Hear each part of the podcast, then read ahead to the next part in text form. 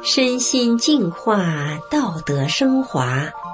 现在是明慧广播电台的修炼故事节目。听众朋友您好，我是德明。今天和大家分享的故事是善良医生抗疫救人。故事的主人公新民是一家市级医院的医生。武汉肺炎疫情爆发后，几个病区的定点医院人满为患，多数医疗人员都将参加疫区医疗工作看作是苦差事，避之唯恐不及。新民却主动报名进入污染区的病房工作，到底基于什么样的信念，让他做出了这么不同的选择呢？让我们一起来听一听他的故事。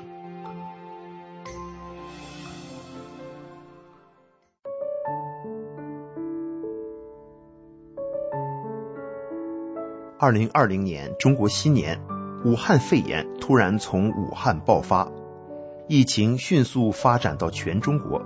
作为本地区的定点医院，几个病区很快就住满了患者，医生、护士不够用，全体紧急动员参与抗疫。新民年近五十，考虑到自己科室年轻大夫的孩子还都小，不想让他们去承担这个风险。加上自己的孩子已经上大学，家里老人身体都无大碍，他没有什么负担，所以新民第一个报名进入污染区病房工作。初六下班后，新民接到电话就紧急上岗了，开始在疑似病房工作，面临的情况超乎想象的困难，防护物资不足，管理混乱，病人激增，穿着密不透风的防护服。在病房里一干就是一晚上，问病史、写记录、采集标本，手泡白了，面部、耳朵、鼻梁、下巴勒得生疼，加上严重缺氧，根本睡不了觉。看着孤零零、不允许有陪护家属的可怜患者，新民不仅为患者的疾病操心，更为他们生命的永远担心。新民从一九九六年开始修炼法轮大法，在法轮大法真善忍法理的指导下，他成为了能够主动替别人着想的好人。新民想，一定要给接触到的病人讲述法轮大法的美好，以及被中共迫害的真相，告诉他们善恶有报的天理，这样才能帮助这些病患度过劫难，永保平安。为了让患者知道法轮大法真相，新民特意不在相对轻松、安全的潜在污染区写病历，而选择到污染区直接接触病人，利用问病史、采集标本、送饭等机会和患者交流攀谈。新民不畏惧与患者直接接触。搀扶老年病人上卫生间，为行动不便的患者把椅式坐便拿到床边，连扶带抬帮助上下床。真诚的善心换来了患者们对他的信任。隔离病房不允许有陪护，一人一间，病人普遍情绪低落、恐惧。新民用法轮大法的法理开导安慰他们，将中共宣扬无神论。导致的人心道德大败坏是瘟疫发生的根本原因。假食品、毒奶粉、毒胶囊，人们为了挣钱不择手段地伤害别人，片面追求 GDP 造成的环境污染，特别是迫害法轮功、打压真善人、助长假恶斗，人不治天治。现在是天灾人祸频发，只有修心向善，退出中共的一切组织，才能保平安。一般的病人都能接受，有的病人要讲几次才能接受。新民不管在隔离病房身体多么的难受，穿脱隔离服多么繁琐，他尽量争取多进病房，将法轮大法的真相讲透，告诉他们天安门自焚、自杀都是假新闻，常念九字真言，法轮大法好，真善人好，能够逢凶化吉，讲为什么退出中共的党。团少先队组织能够保平安。对于能接触到的同事们，新民也积极的和他们讲述法轮大法的真相。工作中尽量多承担，有需要沟通协调的事情，他积极出面；需要写材料，他积极参与，得到了领导和同事们的信任和赞许。很多同事都明白了法轮大法的美好及被迫害的真相，也退出了中共的党团少先队组织。看着武汉及全国疫情发展的很快，很多人，包括医务人员，都失去了生命，而官方的数字仅仅是能住院检测病毒的病人数字和他们愿意上报的，实际数字还远远不止这些。新民经常忍不住泪流满面，真能希望多救一些人。每个人的生命都是可贵的。后来他被调到了重症监护室工作，那里更加辛苦，全部的工作时间都是在监护室里面，防护更严格。他虽然不怕病毒，但也和大家一样做好防护，处处规范操作，并且还是多承担工作，帮助护士给病人翻身。帮助老年病人上卫生间等等，在哪里都做好，体现出了法轮大法弟子的风范。有一个老太太，恰好是新民在疑似病房收治的，当时新民搀扶过她上下床，所以老太太对新民的印象非常深刻。再次相见，老太太非常高兴，说：“咱俩真有缘。”每次去，新民都陪她唠唠嗑，告诉她常念九字真言。后来他恢复得很好，而老太太的姐姐在新民来之前就已经去世了。他的姐夫在新民来的时候也已经上呼吸机麻醉了，经过一个多月的积极治疗，最终也不幸去世。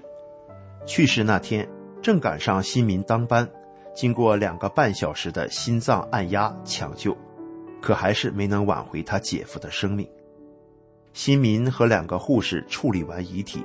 装进专用尸体袋，连同随身物品一同送走烧掉。老太太姐夫的所有家属都在住院或隔离，真是来时一身光，走时一身光，看着好心酸。新民很遗憾没有机会和他们讲述法轮大法的真相，生命都是可贵的。这场景更激励新民不要因为自己的懈怠。怕心、面子心，让众生失去得救的机缘。有一个患者是新民内地的同学，以前也曾经有过一面之缘。内地的同学非常积极地配合疾控人员，详细回忆近三周的活动轨迹。当时疾控人员还签了字，写了书面材料，保证不泄露个人的信息。但过后却出尔反尔，泄露了内地同学的个人信息，给他造成了很大的社会舆论压力。网上传得沸沸扬扬，让内地同学全家都感到精神压力很大，怕以后没脸见人，怕单位工作受到影响。新民的弟弟委托哥哥关照他的同学，因为弟弟的同学和他的家人都在住院。新民想，仅仅通电话是不够的。所以他穿好隔离服，特意利用下班时间到弟弟同学和他家人所在的确诊病房去里面看望他们。正赶上他们因信息泄露而拒绝治疗，要求与市长交涉。当班的医生希望新民多在里面安抚他们，以免出意外。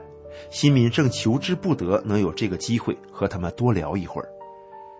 新民就结合当前形势。从政府当局为了捞政绩、欺骗人民、卸磨杀驴的一贯做法开始讲起，告诉他们念法轮大法好、真善人好九字真言能逢凶化吉，给他们退出了中共的党团少先队组织。他们感激新民的真心关怀，体会到了大法弟子的善。他们说：“这个时候别人都避之唯恐不及，你还能费这么大的劲儿来看我们。”我们相信你。新民也为在这个特殊时期的特殊环境下，能让他们听到法轮大法真相的机缘而高兴。后来，他们把新民当作最信任的人，经常和他通电话、发微信询问病情，咨询治疗意见，是否签字同意某种治疗方案等等。现在全家人都平安无事，舆论风波也得到了删帖解决。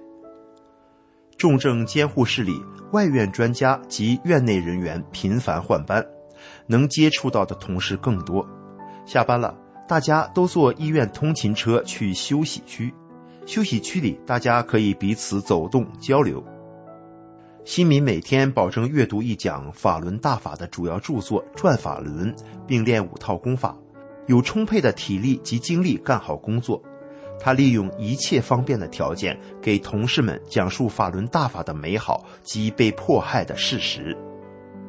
结束五十多天的工作，新民平安回到家。现在中共搞火线入党。那些上前线的年轻医护人员很多都是聘用制，平时工资两千多块钱，低得可怜。中共不去想办法去解决他们的工资待遇，却在这个时候忽悠年轻医护人员都写入党申请书，画饼充饥。疫情期间的医疗补助，不知让他们上报了多少遍考勤表，群里确认了不知多少遍。最近居然还要他们提供所谓的照片等证据，补助金却一直没有发下来。当初对外围工作人员、卫生员承诺的很多待遇都没了下文。有一些进污染区的医生愤慨地在群里发信息表示：“不要补助金了，说他们当初冒着生命危险进来，也不是为了钱，也不是来拍照作秀。”通过五十多天在医院讲真相，新民认为邪恶灌输蒙不住生命善良的本性。只要付出真心，大家都能体会到这个真善，就会做出自己应有的选择。新民真怕哪一天知道某个亲人朋友被瘟疫夺走了生命，而他没能把法轮大法的福音传给他，那将是他弥补不了的最大遗憾。新民在自己的工作环境里播撒着法轮大法真善忍的种子，同时展现着法轮大法弟子的风貌。他期待更多人都能知道法轮大法的美好。听众朋友，今天的故事就讲到这里，我是德明，感谢您的收听，我们下次再见。